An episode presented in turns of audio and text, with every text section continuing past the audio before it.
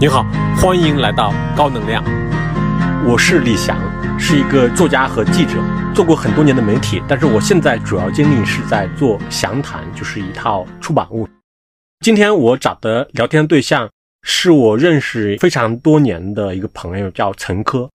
其实他自己会用很多时间去研究经济学、市场经济在中国的发展啊，市场经济和经济学理念在中国的传播啊等等。就是也是我非常佩服的一个经济学领域的一个学者。谢谢李翔的这回的邀请。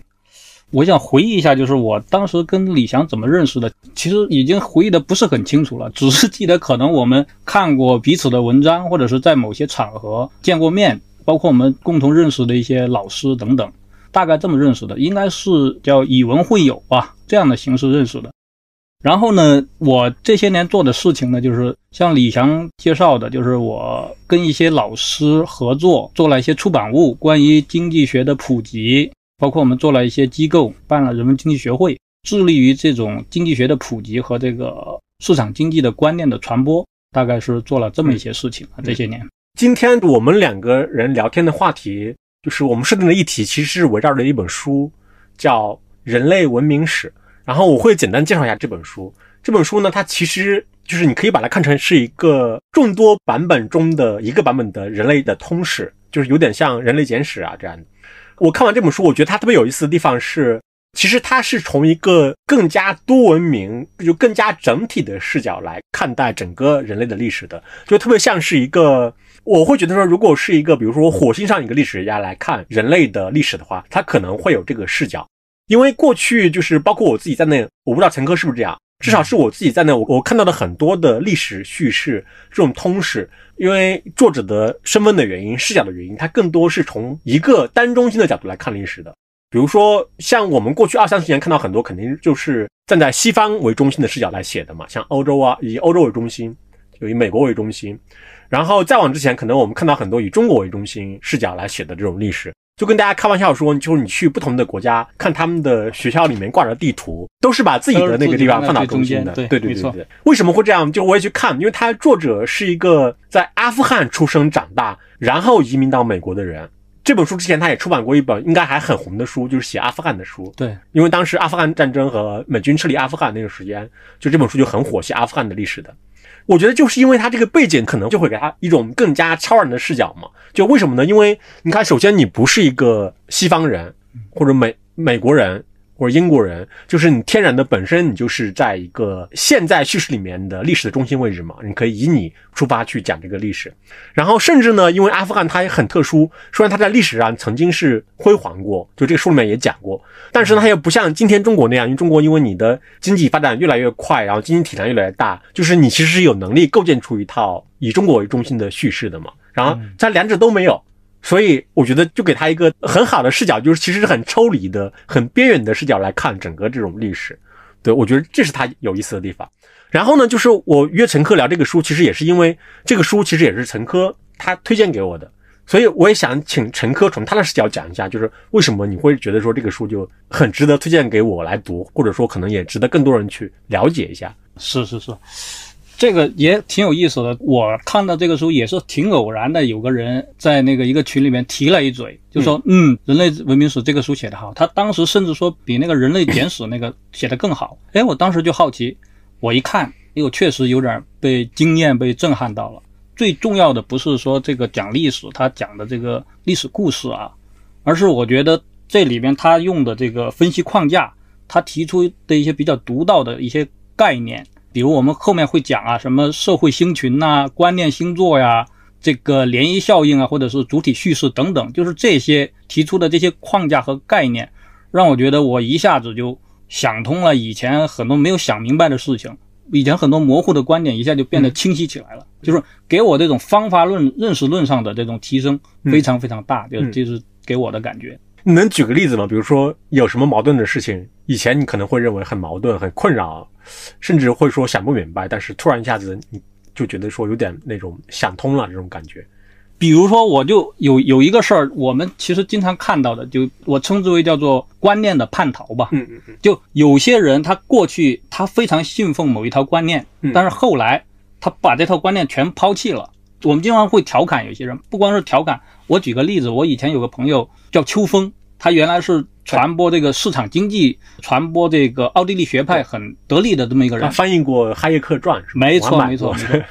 后来他突然去搞这个儒家，去研究儒家，去弘扬儒家，那些身边的朋友都不理解为什么，但是大家都说，哎，以前怎么是这么个人，现在变成这么个人。我现在我发现我想通了这个事儿，当然除了利益考量之外，有可能存在。我是纯粹从观念转变的角度，我觉得我想通了这个事儿。啊，为什么想通的？我简单的说一下，就是这个人他里边有一个很重要的观念，叫做观念星座，或者他就是把我们看世界的方式当做看星座一样，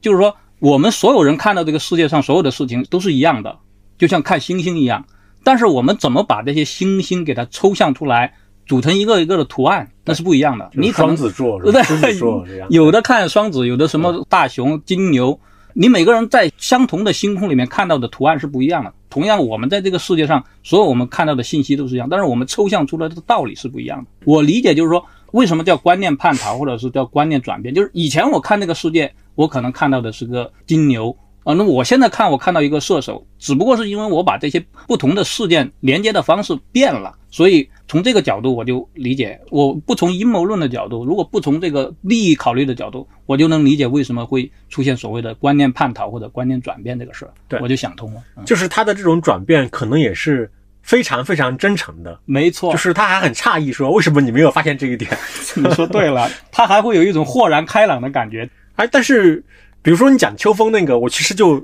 有段时间我还挺好奇的。像哈耶克的，比如说自发生成秩序啊，就是这套理论，它是跟儒家的那套理论是有兼容的地方的吗？还是说完全是一个观念叛逃？可以完全不兼容，可以完全不兼容。因为我刚才说了，因为我们看这个世界的方式，它不要求你兼容。我看天上的星星，我勾勒出一个什么图案，完全是矛盾的都没问题。我只是把不同的事件抽离出来。我可能觉得我原来那个是我偶然的因素，我误入歧途，或者说我原来那套观念来解释现实一点解释力都没有。比如说哈耶克那个东西，我觉得很好，但是我现在觉得来解释中国的事情没有解释力，我就放弃了。我我如果我觉得哎儒家这套理念我来解释中国的事情挺有解释力的，那我就用这一套嘛，无非就是这样的过程。我觉得，它其实对于个人而言，它就会发生这种。观念叛逃的这种现象嘛，嗯，然后他这个书里面其他一个很重要的概念叫社会星群，它其实就是我理解就是整个社会里面的这种公众对某一个叙事模型或者这种主体叙事，它达成了一个高度的共识，就形成了这个叫社会星群这些概念，是吗？没错，它是这样的。我再说说我的理解，这个社会星群很简单，就是什么？我们在天上看到的星座。如果我们看到同一样东西，我们就是一个社会星群的，知道吧？就是我们的身份是因为我们看到了相同的东西，换句话说，是我们因为有我们有了相同的观念，我们就形成了一群人。这群人不是以身份，不是以什么地位，不是以国别来区分的，而是以我们看到这个世界的方式一致的。简单的说，我们说自由主义者，我们都信奉自由主义，那我们就是一个社会星群嘛。啊，比如有人他信奉这个叫什么？哪怕是宗教也行，我信奉同一个宗教，那我信同一个宗教的人，我就是一个社会星群。看世界的方式相同，那么这些人就形成了一个群体，这种群体它就会在社会中产生影响，这是我理解的这个社会星群的概念。所以这个作者他在书里面讲了一句话，就是因为之前我也看了，包括类似于什么叙事经济学，包括我自己，因为我的职业的原因，我其实会对叙事本身就有很多的好奇。所以，比如他讲的一句话，就是我有很深的共鸣嘛，就是他会一切历史都归结于人是如何叙事的，不同的群体就可能有不同的叙事。我记得其实我们最早聊的时候，就是你也会跟我讲过就社会性群这个概念嘛，对。然后你当时也会觉得说，对你也是挺有触动的。我不知道原因是什么，就它背后的那个东西。呃，叙事这个东西其实跟前面讲那个观念这个是有相似之处的。嗯嗯，是因为我们看到了看世界的方式。我们看到了某种星座，我们发现了某种抽象的道理，然后我们就用这个道理，或者是从我们的视角来解释这个历史。所以刚才你说的每个国家的历史，因为它的站位的立场不一样，或者是因为它解释这个世界的方式不一样，就形成了不同的叙事。这个启发为什么重要？我举个例子啊，就是说我们经常说一句话叫做“没有调查就没有发言权”，就是我们所有做研究也好，呃，你做调查啊，你要拿到第一手的资料。这样你这个研究才是可靠的，这个话我觉得没有错，但是它是有疑问的。有疑问在哪？我就举个例子说，没有调查就没有发言权。好，那比如说你要研究美国问题，那你肯定得跑到美国待几年，你要到美国去游历一圈，你的调查才是可信的。你比如说你要研究农村问题，你得到农村基层看看、走一走，你的研究才是可靠的。这个我倒也没说错，但是我的问题就在于，如果我们跑到美国去，我们得出的结论就一定是一样的吗？不一样，因为为什么？美国人土生土长在美国生存几十年，太不一样。就是说，你拿到的资料是一样的，未必你会得出一样的结论。所以我反推我的意思就是说，的确我们接触的经验事实很重要，但是你用什么框架去加工它，你用什么叙事方式去解释它，这个更重要。甚至我觉得，我们说叙事也好，叫框架也好，这个东西是最根本的，因为你拿到这个框架以后，你才会把你拿到的信息用这个框架来怎么解释它。当然，有时候我们说有些事实可能跟你的框架有蛮大的抵触，可能会改变你的框架。嗯就是我刚才说的，有可能你你看世界的方式就变了。但是我仍然认为这个叙事方式或者是分析框架是第一重要的。它有点像，就是打个比方，比如非常流行的比方，就是你的一手的经验，或者叫数据，或者叫信息，嗯它其实是一个输入嘛，它输入到某一个你的处理系统吧。对于人就是大脑嘛，就是你讲的框架，它可能就是这个处理系统它遵循的规则和它的算法。对，然后它再输出一个东西，但是比如说你可能是输入的是同样的数据、信息和知识，但是你输出的东西可能是完全不一样的。这就是为什么我们现在所有中国人，我们都是在中国这片土地上长大的，我们看到事情一样，难道中国人的观念、观点、结论就一样吗？不一样是，对吧？是就是你的框架不一样，你的叙事方式不一样。就是我们之前做记者的时候特别好玩儿，就是两个事情，一个事情是那时候我们会调侃，比如说，因为有时候大家会强调记者他就强调说，一定必须得去到事情发生的那个地方、那个现场去。比如说，当时我们会找记者到美国去报道美国大选啊，等等，类似于这样的，对，大家媒体比较黄金的时代。对，然后后来就有一次开会，就有人调侃说：“哎，你说我们每天都生活在北京，你说对中国政治的变化，我们就要比别人的认识要更深刻一点吗？好像也未必。是，就就类似这个道理。对对，这是第一个。然后第二个就是它最好笑的是，我们经常会有不同的记者去报道同一个事情，都采访同样的人，但是呢，你回来听他们每个人讲一遍呢，好像听上去又不太是同一个事情，类似于这样的，所 以就经常会有这样的现象发生。所以陈哥，我其实也很好奇，比如说像你自己的叙事模型嗯是怎么形成的？因为比如说，可能在我看来，就一直感觉就是人间行走的经济学课本类似这样的一个，比如这个东西它是怎么形成的呢？就是这个模叙事模型或者你自己的主体叙事。说我观念的形成，我就顺带说一下我们刚才说那个所谓的观念叛逃这个事儿。其实你知道，像我们这一代人，或者哪怕是下一代人，我们最开始看待这个世界的方式是教科书给我们的，对吧？对比如你要学政治经济学，要学马克思的劳动价值论、剩余价值剥削理论等等。刚开始我是接受这套模型的。第一，它也算讲得通；第二，你每天你要背啊，你要考试，是你就认了。然后为什么会对这套观念产生叛逃呢？后来你就觉得，第一，有的事儿他讲不通。你比如说，他老说这个剩余价值、劳动剥削论，你就想不通说，如果没有剩余价值，就是这个老板他不剩任何东西，全给了工人，那老板他为什么要开这个企业？你就想不通。还有说，工人是到企业被老板剥削，那为什么那么多人要争着去找工作、去上班？你为什么不自己单干呢？等等等等，就是这些。第一，以前的这个观念受到抵触；第二，你你又发现了新的叙事模式，就像我刚才说的，你发现了，比如说市场经济的叙事模式、企业家精神的叙事模式，它会告诉你啊，企业家在经济中非常重要的，他把各种呃要素组织起来，那他承担风险，那他必然要拿利润，要有剩余价值。哎，你觉得这套解释方式更合理啊？那我就渐渐就转了，我以前那个经济学教科书的那套我就不信了，我就转到了所谓的市场经济和企业家精神这样的叙事模式。对，当时就是给我的震撼也特别大，让人非常受启发。这样的，这就是我第二个阶段。当然，我不知道后面我还会说啊，就是其实我现在对原来的那个那套有有又有一定程度的叛逃嗯，有一定程度的叛逃啊，是这样的。那你是从什么时候开始迷上或者说接受这套新的解释系统的，就经济学的经济学的解释系统，应该我想是在两千年前后，两千年前，两千年那时候也正是市场经济，就包括经济自由主义这套理论在中国非常流行的时候，对对不对？你你应该也有，我是因为我印象很深刻，我是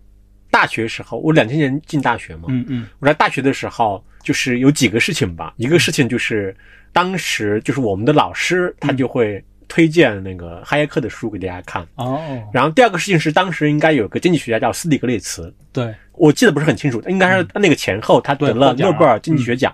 当时也是他的斯蒂格利茨版的经济学教科书在中国出版哦。对，我就看那个他写的那个教科书。嗯。然后还有第三个事情是，当时我记得三联书店出了一套书，就里面就有张维迎老师的一本书，叫《产权与企业家精神》。嗯，好像是叫这个名字。我当时就看那个，哇，我觉得那个对我影响是很大的，就是真的是画满了那个杠杆那种。那也是两千零二零三，对，差不多。然后包括你刚才讲，就是你自己的一些，比如说观念上面的一些转变。嗯，这几年我自己觉得还是个很突出的现象嘛。其实包括我自己也是嘛，就我们身边的很多人，他观念都有蛮大的一个变化的。这种变化是方方面面的，就是包括对于经济的看法。甚至包括怎么去驱动经济增长的看法，嗯，然后包括对于中美的看法，甚至包括两个国家他们各自的模式的看法，都会有很多的这种调整跟变化吧。对，我不知道你有没有这样的感受？会有，会有这样的感受。我可以先问你觉得，就是你感觉到身边的一些人比较显著的变化是什么吗？我去思考一下，其实他这个，我甚至觉得他这个。变化的层次还是挺多的。我我坦白讲，是的，就拿最近的两三年吧，比如说，二零二零年疫情的时候，它其实是有一波变化的。是什么呢？因为二零二二零年，就是尤其是过了半年之后，后来你会发现说，中国它以他的方式是非常好的去控制住了这个疫情。是的。然后甚至过完年之后，你去看说，二零二零年中国还是。全世界唯一有正增长的一个主要的经济体，是的，是的。当然，首先是大家都很振奋了，是。其次就是你会就不断的去看那个，无论是美国呀，还欧洲啊，他们对待疫情的态度啊，他们比如说走在街上不戴口罩啊，包括他们政府的一些表现啊，你就会觉得说，可能这个体制本身，我们的治理方式本身，它有它的优势，确实是很大的优势在里面，就是因为结果都已经。显现出来了嘛？是，包括我看好多人他们在公开的讲话里面啊，嗯，都会去提到这样的一个东西，就是其实它是一个集体的对一个治理方式的认同感会增加，就很好玩。就是然后应该是完了之后没多久，疫情控制住没多久就发生了反垄断的事情嘛？啊，对对对对对，因为可能我比较敏感，当时其实我自己是已经有一些偏悲观了。我有一种朴素的感觉嘛，就是说，你看，毕竟，比如说我认识的这些人，就是我们至少我们在接触的时候，包括我看他们做的事情，大部分人还是很正向的去思考，包括很愿意积极的去做一些事情，来让这个国家变得更好的。对，但是我就会认为说，呃，可能这这样的方式，它是不是特别恰当的？就是你会打断了一个本来在自然的增长的一个过程。其实过了段时间之后，你会发现说，其实大家也又发生了这关键的一个新的转变嘛，就是更大的层面的，就是我觉得是，比如上海疫情就是一个蛮明显的一个标志点，就是说你又会有一些变化，就是说我们的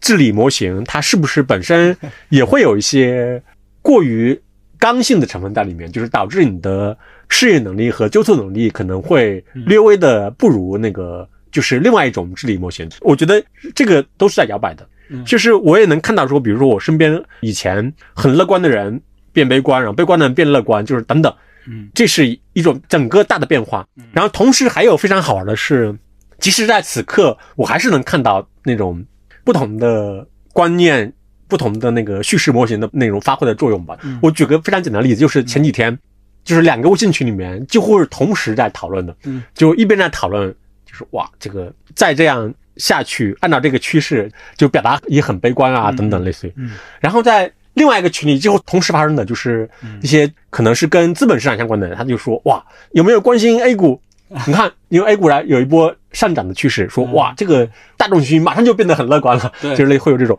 哎，我就觉得说，哎，你看，它也是我们前面讲的嘛，就是我们都生活在同样的一个时空和地点上，对。然后我们看到的是同样的信息，但是呢，我们完全得出的是完全不一样的一个观点，就很好玩。嗯，大致就是这样。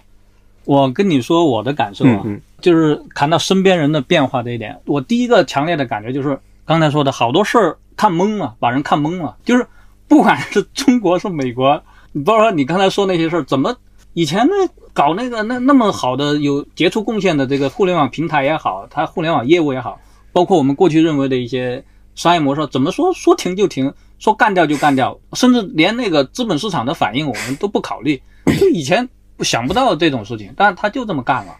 当时我记得这个美国搞那个谁，先是弄华为，这个还好像有点事出有因，后来又打抖音，那很多人就觉得这美国也不行啊，你这他妈的人家，你你号称什么自由市场是吧？怎么尊重产权？你这抖音没干嘛，你要把人家扯上去。当时我就有一波人就很不认可，就觉得、嗯哎呀这不行，说美国自由观念这套也不行，感觉就是一个是一个思潮的大混乱，就是这些事情。但我总结你刚才说的那些，包括我观察，它有两个特点，就是有些人呢是对这个所谓政府的力量，这个能够办大事，这个他更坚信了。有一部分人，反正我的朋友圈呢，特别是体制内的人，或者他对这个市场的这种起落不太敏感的人，他就觉得他还是看到集中力量办大事儿那一方面，嗯包括对上海的事儿，包括对各地的防疫，他都说应该的呀。你上海受这么一点小委屈算什么？你给全国保了平安嘛，他也认可。嗯嗯啊，他就认可这个政府办大事儿。另一方面就是你刚才说的，哎呦完蛋了，我们对市场这么个干预，下一步你怎么走？而且它很好玩的，其实就是有一个指标，其实你就是可以从每一年的畅销书，就是偏严肃类型的畅销书，你就可以看出同志们在关心什么问题。举个例子，比如说二零年之前的畅销书是什么呢？可能都是类似于达里欧的《原则一》。原则一它其实就很简单嘛，就是你要那个树立自己的价值观和原则，然后你个人和公司都能够得到很好的增长和发展。然后更早包括乔布斯传啊，还有那个舒世民那个书，嗯。他就是大家都会，我理解他是更关心微观的如何去把事情做好的，无论你叫成功故事也好，还是方法论也好，还是更关心这种的。嗯。然后你看转过头之后，我们的畅销书都是类似于，包括我们讲的置身事内，置身事内，他其实就还是在讲政府应该，如果不能说应该的话，至少他是描述一种现象吧。对政府是如何和怎么在经济增长中扮演一个积极有为的一个角色的，都是开始关心。包括我的很多朋友，就尤其是资本上做二级市场的人，他们就要看一本书叫《筚路维艰》，我不知道你有没有看过。叫肖东莲老师，他是一个蛮资深的一个研究党史的一个学者，嗯他就讲那个从一九四九年，呃，应该是一九四五年还是一九四九年之后，党的重要路线的几次转型，就是我们看我们所有的人都在关心这些事情，很明显的就是在方法论上，就是对政府的力量，或者是对中国特色道路的一种肯定或者赞扬，至少这几年吧，是一波很明显的一个迹象。包括你看达利欧的新书，他其实也是在分析那个国家的兴衰的嘛。当然他自己本身他是很看好中国的。我比较佩服他的地方在于说，他也有他的一个叙事模型，就他的叙事模型就是很简单，比如他就会把我描述不一定准确啊，但是他基本上是这样的，就是他会把比如世界视为一台机器，哦这国家也是。嗯然后这个机器呢，它有一些你要输入一些核心的因素，嗯核心的变量，它会决定你输出的结果。然后我就把这个东西列出来，比如说你创新能力啊、嗯嗯嗯政治稳定度啊、嗯什么外部的挑战程度啊、内部的挑战程度啊，就内部的不和啊，类似于，他把所有的因素全都列出来，嗯然后来分析。分析完之后说，哎，中国靠谱，美国不太行，是吧，是是是，就是那很好。这这是一个潮流。我给你补充一点，就是这两年的，我们刚才说了这么多，有点称之为乱象或者让人懵的事情啊。我有一个特别大的转变，就是我现在不太相信那个对未来下判断的东西。我越来越觉得没有人能真正说准未来会是什么样的。原来有点这种，但是我这两年特别强烈，我就觉得不可预知的事太多了，所以我就是这两年有还有读文章有一个习惯，就是我有时候不太看观点，我就看这个人的语气和姿态。是，如果这个人的语气和姿态是那种非常笃定的，通常我就我就怀疑，呃，对我 产生了这种倾向，我也是这样。对，这个也很好玩，它其实是全球都在发生的一个事情。就是我一个很好的朋友，就是他也受过很好的教育嘛，就是留学回来，然后创业，开始也做互联网公司，应该是二一年，就是我们一起吃饭，大家会跟我讲，他说哇，现在这《纽约时报》没法看。我说怎么了？说你看的全都是斩钉截铁，就是全都是哦判断，而且判断全都是有很浓厚的意识形态。他说我就觉得说，纽约时报把你的读者当傻子吗？你不能告诉我们这事情是什么，让我们自己来判断吗？一定得告诉我一个。那那个右派的福克斯也是这样吧？不知道呀，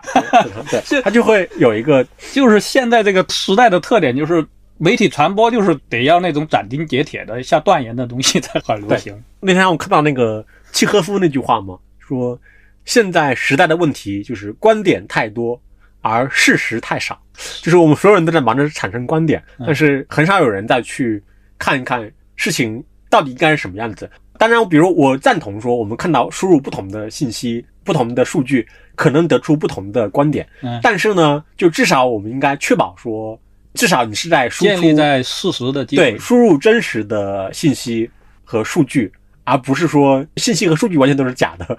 那句很有名的话叫什么？如果你输入的是垃圾，你输出的一定是垃圾嘛？就是类似于这样的，就不可能说你变废为宝，是吧？这个概率是比较低的。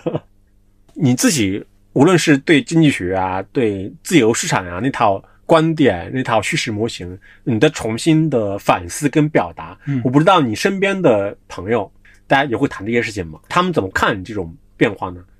这个有分几类，有些人其实他跟我是同步变化的，嗯，他觉得还好；有些人发生了跟我类似的这种思想转变，有些人，比如说体制内的人，他会觉得我没那么偏激了，就不像以前那样了；还有些人，就是我们称之为过去的经济自由主义的这些阵营的朋友，就觉得我越来越左了，越来越退步了，嗯，就是这样。实际上，我的立场确实，如果按传统的划分，也是越来越左，或者是越来越偏向中间吧。你比如，我原来是，我对这种社会福利，政府来做再分配、收高税收这一步，我是绝对反对的。但是这些年，我就觉得它未必不是那么可取。就类似像北欧这样的国家，它高税收，然后一定程度的提高福利，我越来越认可。还有，如果用一个更简单的一个标签的话，就是。我以前可能会支持共和党，但我现在可能更会支持民主党。啊，这就是一个简单的划分。但你为什么会觉得说政府的二次分配，比如说高税收和福利政策，可能是可以接受的？就是为什么会有这个转换呢？是因为你看到了什么东西吗？还是说什么？没错，我先简单的问你一个问题啊。嗯，你相信这个世界上这些创造财富的企业家，你相信是完全是个人的贡献，还是有运气的成分？那肯定是有运气成分嘛。你相信的，对，那那那这就很简单了。既然你获得这个财富，你很大程度上是运气，而且你是靠这个社会系统来产生的嘛？那你把一些财富，不管是通过捐赠或者是税收的方式，你返还给社会，这有什么奇怪的呢？这是第一点啊。嗯。第二点，我发现一个特别重要的事，就是贫富差异这个事儿啊，是会很影响这个社会和谐的。就是我过去的理解是，贫富差异这个东西，它是一种动力。让人有奋斗的动力啊！我要变得跟别人是一样有钱嘛？我过去是这么理解，但后来有一个朋友跟我说一句话，我特别有感触，然后我就把它推到了这个对社会的思维模式上。他跟我说，这个成年人之后啊，你交朋友的标准不是你有什么价值观，或者说你有什么兴趣爱好，是你俩的财富地位。就一旦你俩的财富地位相差太多，你俩是不可能经常交往的。你分分钟，你发现你住的房子，你去旅游的地方，或者你的消费，你俩经常不一样。这个财富是把人会拉开的。我后来就推想这个事儿，为什么贫富差距这个事儿对社会不稳定不好呢？因为我们知道社会稳定的一个前提，就是这个人互相之间啊，他要有换位思考的能力。就你做什么，大概我能站在你的位置去想。如果贫富差距太大，你是没法换位思考的。我怎么换位你？你天天住豪宅，你拿上千万的工资，我就一个呃小的快递员我普通职员，我怎么跟你换位？甚至我可能我医药费我都交不起。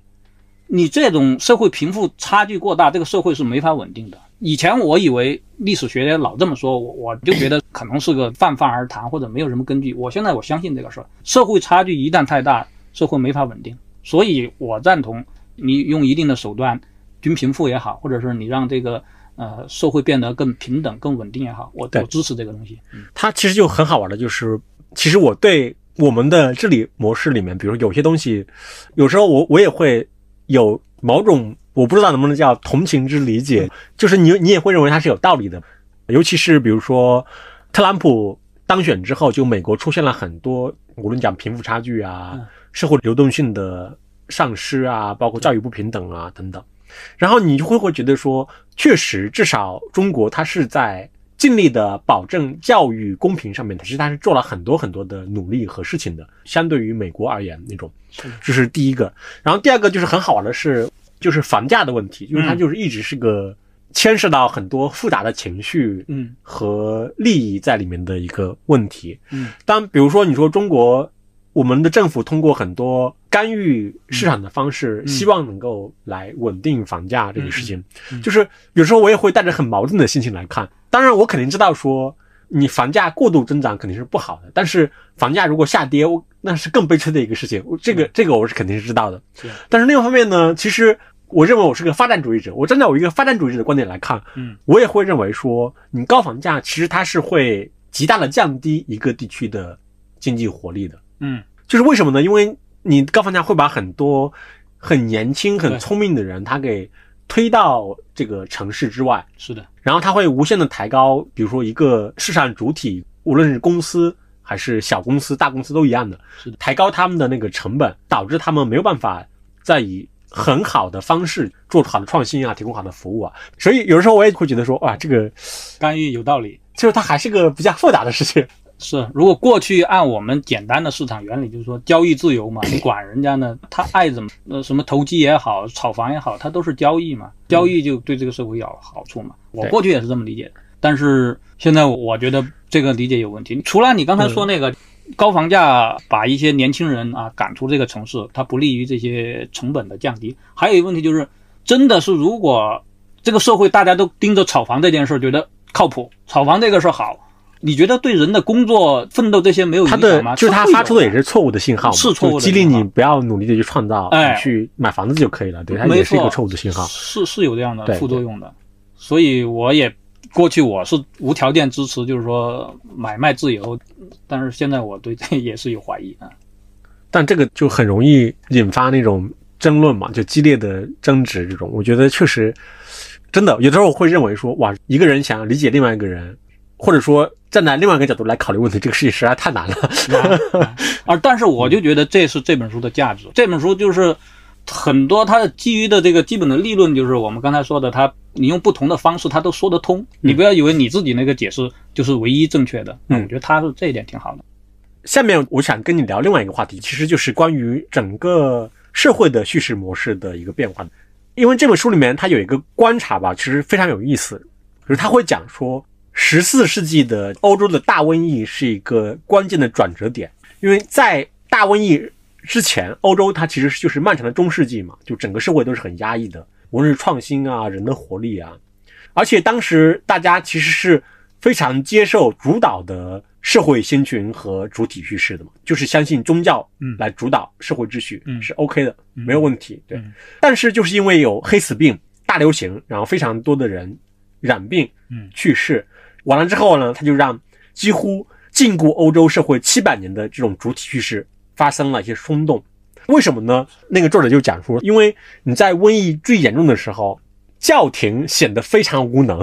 就是我们所有人都接受了教廷给我们提出的一切需求，但是你身边仍然有人不断死去嘛，然后它就导致这个流行病结束的时候，整个欧洲社会它无论是在物理层面还是观念层面都非常动荡嗯。就为什么呢？因为大家都开始想，包括当时也有一股浪潮嘛，就是可能跟技术进步也有关系，就把圣经翻译成那种中文的话，就翻译成那种大家都可以理解的白话文这样的一个浪潮嘛。因为很多人都想自己看一看，读一下圣经里面到底说了什么。就是为什么呢？因为他说不排除一种情况，就是说教廷或许搞错了，对，不然的话不会出现这种情况。然后在后面就是，比如说他就替代了这种叙事，就是在后面就出现了我们叫进步叙事，嗯。特别简单，就是进步叙事，你就相信未来一定好嘛，就明天一定比今天好，就是只要你努力，可能就是说你能够创造出更好的未来，而且因为明天会更好，所以你今天是可以去做一些冒险的事情的嘛。结果就是出现了很多的，无论是比如大航海啊，还是很多的发明家呀、企业家呀等等，然后他就会认为是进步叙事，比如说我们无论叫近代大分流也好啊等等之类，他如果按照他的模型解释，就是相信进步叙事的社会，他可能如果比赛的话，在经济增长的比赛里面，你胜过了相信其他叙事的社会嘛。比如当时可能整个伊斯兰的社会就是就是我看里面，它其实讲的非常像，就我们都很熟悉，比如他可能就更加相信关系啊，嗯，然后整个社会秩序更那个稳固啊，就流动性更缺乏呀，什么就是对，然后进步叙事就胜过了这套叙事，包括当时在中国的那套叙事，典型的就乾隆皇帝讲那套理论嘛。站在这种大的叙事角度来看的话，我不知道，比如说你会认为说，就过去几十年吧，就是你觉得中国它经历过什么这种大的叙事模式的转换嘛？就有点类似于这样，你从教廷的叙事模式转化到进步叙事这种。有的，我觉得中国改革的这个历史，如果简单的说，就是叙事方式的转变，而且这个转变跟你刚才说那个有类似之处，就是当时教廷的这套叙事模式为什么遭到质疑和抛弃了，就出现了一个大的事件，这个大的事件直接挑战你的那套理论，就现实来挑战你的叙事，没错。对，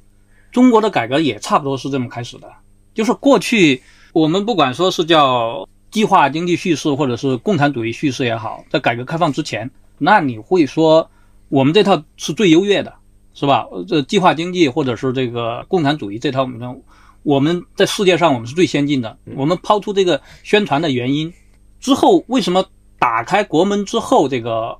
突然的改革来的那么快呢？就是挑战了，就是大家一打开国门不是那么回事儿。特别是当时很多人到国外去看了，觉得太落后了。就是你搞了这么几十年，你说你你弄什么建设，你自己饭都没吃饱，就挑战你的原来的那套叙事了，说共产主义、计划经济，对吧？如果更严格的说，就是当时如果按我们官方文件来说，这个改革开放的叙事的最大转变就是从阶级斗争为纲转到了经济建设为中心嘛。嗯啊，这这是最大的叙事的挑战。对，但他之所以阶级斗争那个叙事成立，他也蛮奇怪的。我就觉得，就是你按平常的人说，你为啥要整天斗来斗去这个事儿？后来我发现，阶级斗争这个事儿，它有自我实现的这个功能。就比如说，我认为我俩不是一个阶级，或者说我不管是你是外国也好，是我认为你对我是有坏心的，OK，我就提防你了。我一提防你，你反过来你就真的会对我也提防你，哎，就互相提防了，你知道吧？是那为啥阶级斗争这套理论它能不断的持续？它它有这个机制在里边。所以，如果你简单的总结，就是我们前改革开放前，它不是没有搞建设，它也搞了建设，呃，投了若干项目什么的。但它主体上，它是一个以斗争为主线的这么一个社会。就是为什么老来运动啊？过几年来个运动，就是这批人不行，我们把它斗一斗。它就是这套叙事为主体的，而且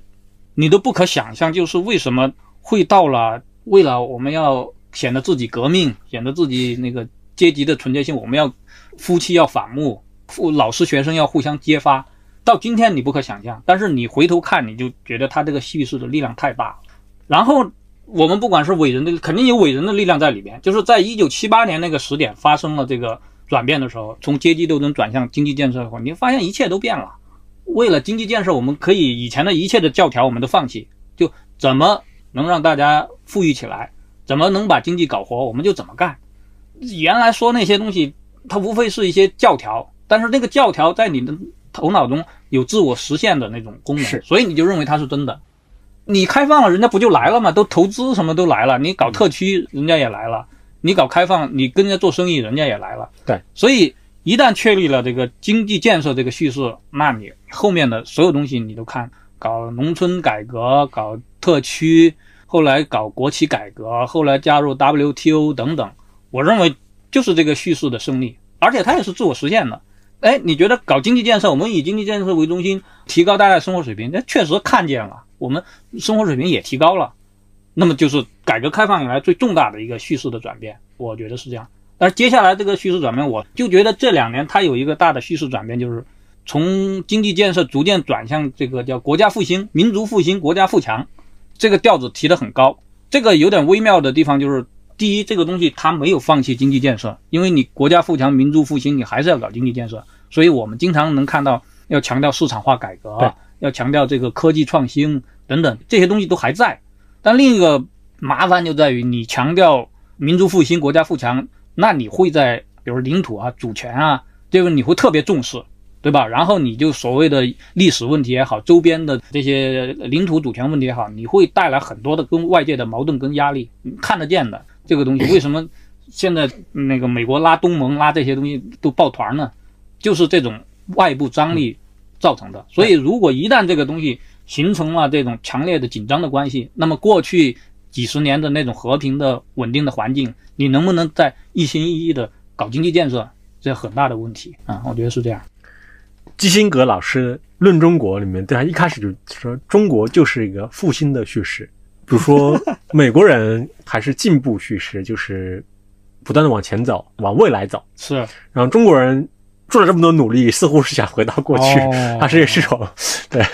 这个叙述是根植在一个更长的一个几百年的这个这个叙事里边的，就是老想着我们。以前我们中国多么发达，然后近代受欺负了、落后了，然后我们要恢复我们过去的在历史上的荣光。比较微妙的地方就在于说“复兴”啊这个词语就应该怎么理解？就是说你是想要的是一个那种相对地位上升的感觉，还是说你要把它给复刻一下？这我觉得还是两个两个事情。那这就取决于很多主流的叙事你怎么讲啊？你如果讲复兴，说我们比如恢复到你像唐代那种开放，对吧？那样的一种状态，它也是一种复兴。开放。但是你从具体的实践来看，它不是这样。你比如说《战狼》这种电影，你你老让它这么火，你老推这些东西，然后动不动就是我们要赶上谁谁谁，然后就是动不动谁要欺负我们，我们就不让他欺负我们，我们要打回去。这种叙事那就会造成紧张。不过《战狼》那个，我觉得全世界都一样。那个美国战狼叫什么来着？那个电影叫什么？壮志凌云啊！对对对对对，那部就是美国战狼吗？就好像也是票房特别好，美国人也特爱看。对对对，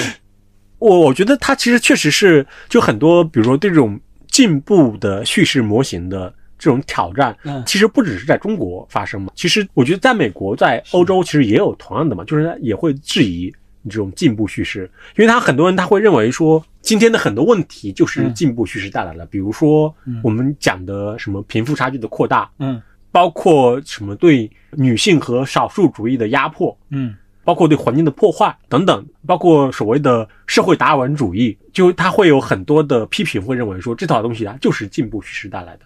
这个如果要大开脑洞，这个中国道路这个事儿，如果有一天它真的。中国超过了美国，那这个会成为一个很震撼的事情。包括你刚才说的，在某种程度上就是恢复了中国的那种所谓开明专制的传统啊。就这个东西，也许就比你那个民主政治效率高啊。嗯，有可能啊。而且在新的条件下，因为新的那个信息条件下啊，比如说我们说一个开明的一个专制力量，它又能所有的东西信息我都能了解，我又根据这套网络系统快速做出决策。啊，没准它真的会比民主政治的效率高，在经济上，因为技术在进步嘛。对，技术在进步，这也是赫拉利他那未来简史里面，他其实也提到这种，他其实是把算法和数据技术推到一个非常高的高度嘛。嗯，但是有能力来驾驭这种算法和数据技术的，比如说他可能东方和西方就是力量就是不同的嘛。比如可能在西方可能会有一些叫数据贵族，就可能是一些企业家、科技企业家，嗯他其实，在东方他可能真的就是。所谓的代表广大人民群众利益的那个政府来驾驭这个数据技术力量这个肯定是未来的主流的一种模型。其实还有一种，它其实完全跟这个相反的，就是今天很多人讲那个什么 Web 三啊、区块链啊，哦，因为大家会认为它是一套新的分散化的、去中心化的一套技术模型嘛。嗯嗯，因为已有的算法和数据技术确实还是在不断中心化的嘛。嗯，对，嗯，就是中心化，就看这个中心化，这中心是谁的问题。如果是在另外一套治理模型里面，比如这个中心化可能是类似于 Google 啊，嗯，Facebook 呀，什么亚马逊啊，嗯，苹果啊这样的公司，嗯，然后在我们的治理模型里面，它的中心化可能就是监管啊、政府啊这样的。我觉得还挺有意思的，对，嗯。另外一个就是我也是回到这本书，比如作者他其实他有他自己的一个模型吧，就是他会称为叫环境、工具、语言，嗯然后这三个要素来共同塑造历史。嗯比如说，我们其实之前一直讨论的叙事模型，我的理解，它其实很多，它其实更多是通过语言来塑造的。比如说，工具和环境对中国现状的塑造，它的影响是什么呢？我不知道。就是说，在你看来，就用它这个模型来解释的话，嗯比如说最简单的，就是社交网络肯定会对现在的舆论环境的塑造有非常大的影响。这个我记得以前听过一个人的看法啊，他说在社会演变的力量中啊，技术是最重要的，或者说是唯一重要的。嗯有时候我也觉得他也有道理，因为技术这个事儿它是有点外生的嘛，它不受你内部的一些是过去的传统啊，或者是你的社会环境的影响。技术来了就是来了，来了先进的技术它就有那个力量，对吧？所以这里边我倒觉得就是说我比较重视研究这个技术对社会的影响。嗯啊，就就工具这一块儿，当然其他的按他的说法，你的环境、你的语言，你反过来也会影响技术，因为你很显然，互联网的技术发明了来到中国，但它很大程度上被中国改造了。中国用自己的传统也好、制度也好，做出了一个跟外部世界不同的互联网，它的应用等等也也不会。这三者之间其实是互动的，它有一个词叫三元辩证，三元辩证就是这三个是是互相互动。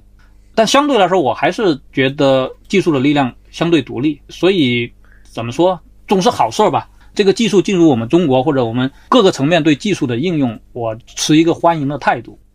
我不知道你会认为说，包括我们刚才也讨论社交网络它的那种对大众舆论造成的分裂啊，什么等等这种，你会认为说，比如说这种互联网和数据技术作为工具，作为它的三元叙事中的这个工具，嗯，它今天产生的影响，就好的影响、坏的影响，哪方面会更大一点？这个只能分开说。我感觉就是说，最新的这个互联网数据技术，反正在生活上、在经济上已经给了我们很大的便利，就是这个毫无疑问的。我曾经设想，就先不说我们日常经常用的衣食住行、网购、约车、租房、线上教育等等，这带来了天翻地覆的变化。我经常想的一个事儿就是，那时候有一次我开车到外地去旅游，哎，我就想，如果在没有导航的时代，这怎么弄啊？这个没有导航，你要去到哪儿？你有地图也不行啊，你随时分分钟得问路啊，碰到岔路口什么的，我就觉得，包括你说一个过去一个什么三四线城市的一个年轻人，他要听到顶级的教授或者是其他的人的知识产品，多难呀，对不对？现在线上啊什么都有了，我我反正我觉得，包括我们说的这个治安这种联网这这种快速的这个反应，这些我我觉得是实实在在的给老百姓的生活带来的好处。但是要说不足的话，那就是刚才你说的这个人与人的偏见，它能不能打破这个，这是看不到的、怀疑的。就是互联网出现能让人与人之间的隔阂，或者是特别是这种政治宗教的偏见能减少吗？这个这个不好说，因为你看得到，比如我们现在周边有的国家在打仗，冲突不断。有时候我就反过来想，多年前毛老师写过一篇文章，就说有些所谓的领土争端，在一个很偏僻的地方，它又没有什么经济价值，我们为啥要去争那个东西？其实你反过来，就是你的观念思维模式不一样。你如果用历史叙事，什么呃国家荣誉的叙事，你就觉得那个东西很重要，那一点点领土都很重要，或者是你对我这个宗教说了一句不敬的话，我都要追杀你，或者是甚至引起两个国家的争端等等。互联网能不能 消除人与人这种隔阂和争端？现在我看不到答案。但是我觉得这本书给出的思维模式是有助于我们打破这种隔阂和偏见的。他已经指出了嘛，就是我们过去的偏见嘛，实际上是我们以自我中心来看待世界，或者是来讲述自己的历史。他已经明确说了，这个是你从全人类的角度来说，那是不对的，或者说，那你仅仅看到了一部分真相。所以你真正理解这个世界，理解这个文明，你就得切换视角，你换到别人的那个视角去看看人家是怎么叙事的，以他为中心，你看到的是不同的一个叙事，你要互相理解，而不是站在我自己的叙事。如果你站我自自己叙事，你就觉得你们是一拨人，我是一拨人，我们跟他们是不一样的。人与人的隔阂为什么会这样？不管是宗教也好，国家也好，民族也好，就是因为你站在自己的这个立场和主体，哎，去看待历史、看待世界，所以你们跟我们是不一样的。这就是造成隔阂的一个根源。当然，他这个最后有点理想化，就是说要提高这个叙事的层级啊，最后最好有一个什么叙事，就是以以人类为主体的叙事，不是你这个国家一套叙事，我这个国家一套叙事，就是我们从整个人类的角度来看我们这个历史发展是怎么回事。这样人类就是一波人，不要分什么宗教的、国家的。就它其实是从一个部落化的一个思维，你要到一个更加整体化的思维的一个过程嘛。是的但是它就可能就会非常非常的漫长和困难。我觉得中国人其实应该是，我理解他本能上其实对这套思维模式，他本能的他其实应该是有某种亲近感。确实是儒家就一直会讲同理心嘛，包括那一整套其实都是同理心嘛，就是什么修身齐家啊什么，就是你从个人开始，然后一层一层的往外扩展，包括所谓的叫什么“一屋不扫，何以扫天下”，他也是要求你更多的回到个人，然后以个人的那种同理心去思考别人，包括己所不欲，勿施于人这样的。从这个角度来说，确实中国的这套文明 这种兼容性反而更好，因为它比宗教弹性大，你知道吧？就宗教的东西比较难兼容，因为宗教教义那东西比较严嘛，就是我们呃我们儒家文化里边比较少的宗教，它只讲人与人的关系，讲天下大同，没有涉及到宗教信仰。哎呦，说宗教共荣这个东西，哎呦难，说是那么说，现在那么多人说欧洲的事儿，说欧洲什么绿化的事儿，然后说呃过了若干年，可能没准伊斯兰的，他从人口上啊，他就占优势了，把你就干掉了。然后伊斯兰教又特别的强调这个纯洁性，所以这些东西，但是这本书，我觉得多一个人读这本书，世界和平多一多一份保障。好的，我觉得这这好书好书，值得读。好，我其实有一个，它可能跟这个书有关联但关联性没那么强，就是我其实有一个很深的感受，就是说，包括对现在的互联网，类似于我其实本能的反对一切不受约束的中心化，哦，嗯。比如说我对什么，你说我对什么微信啊、什么 Facebook 啊、Twitter 啊，我可能对你没有敌意，但是呢，嗯嗯。因为你是一个不受约束的中心化，我觉得它就会有很多问题在里面。它其实跟那个阿克顿那句话是有点像的嘛，嗯。就是绝对权力导致绝对腐败嘛，就是包括前段时间就是像马斯克要收购 Twitter 那个，就是嗯。其实我比较赞成他不应该收购的，哦。因为本身 Twitter 它就是一个容易出问题的地方。嗯。然后另外一个就是贝佐斯的质疑，我觉得是非常有道理的呀。就是我不怀疑你的价值观，但是我的意思是说，在那个环境下面，哦。因为你拥有这样的不受约束的集中化的一个平台，嗯。然后你就很容易被作为一个杠杆，就好像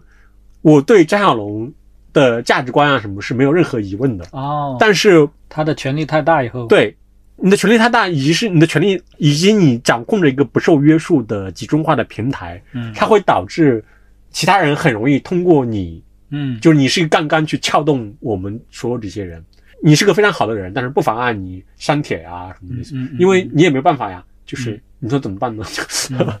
所以我虽然会认为说什么 Web 三啊、区块链啊就虚头巴脑的，嗯但是我还是比较希望他们真的是能搞成的，因为它是一个分散化的去中心化的东西嘛。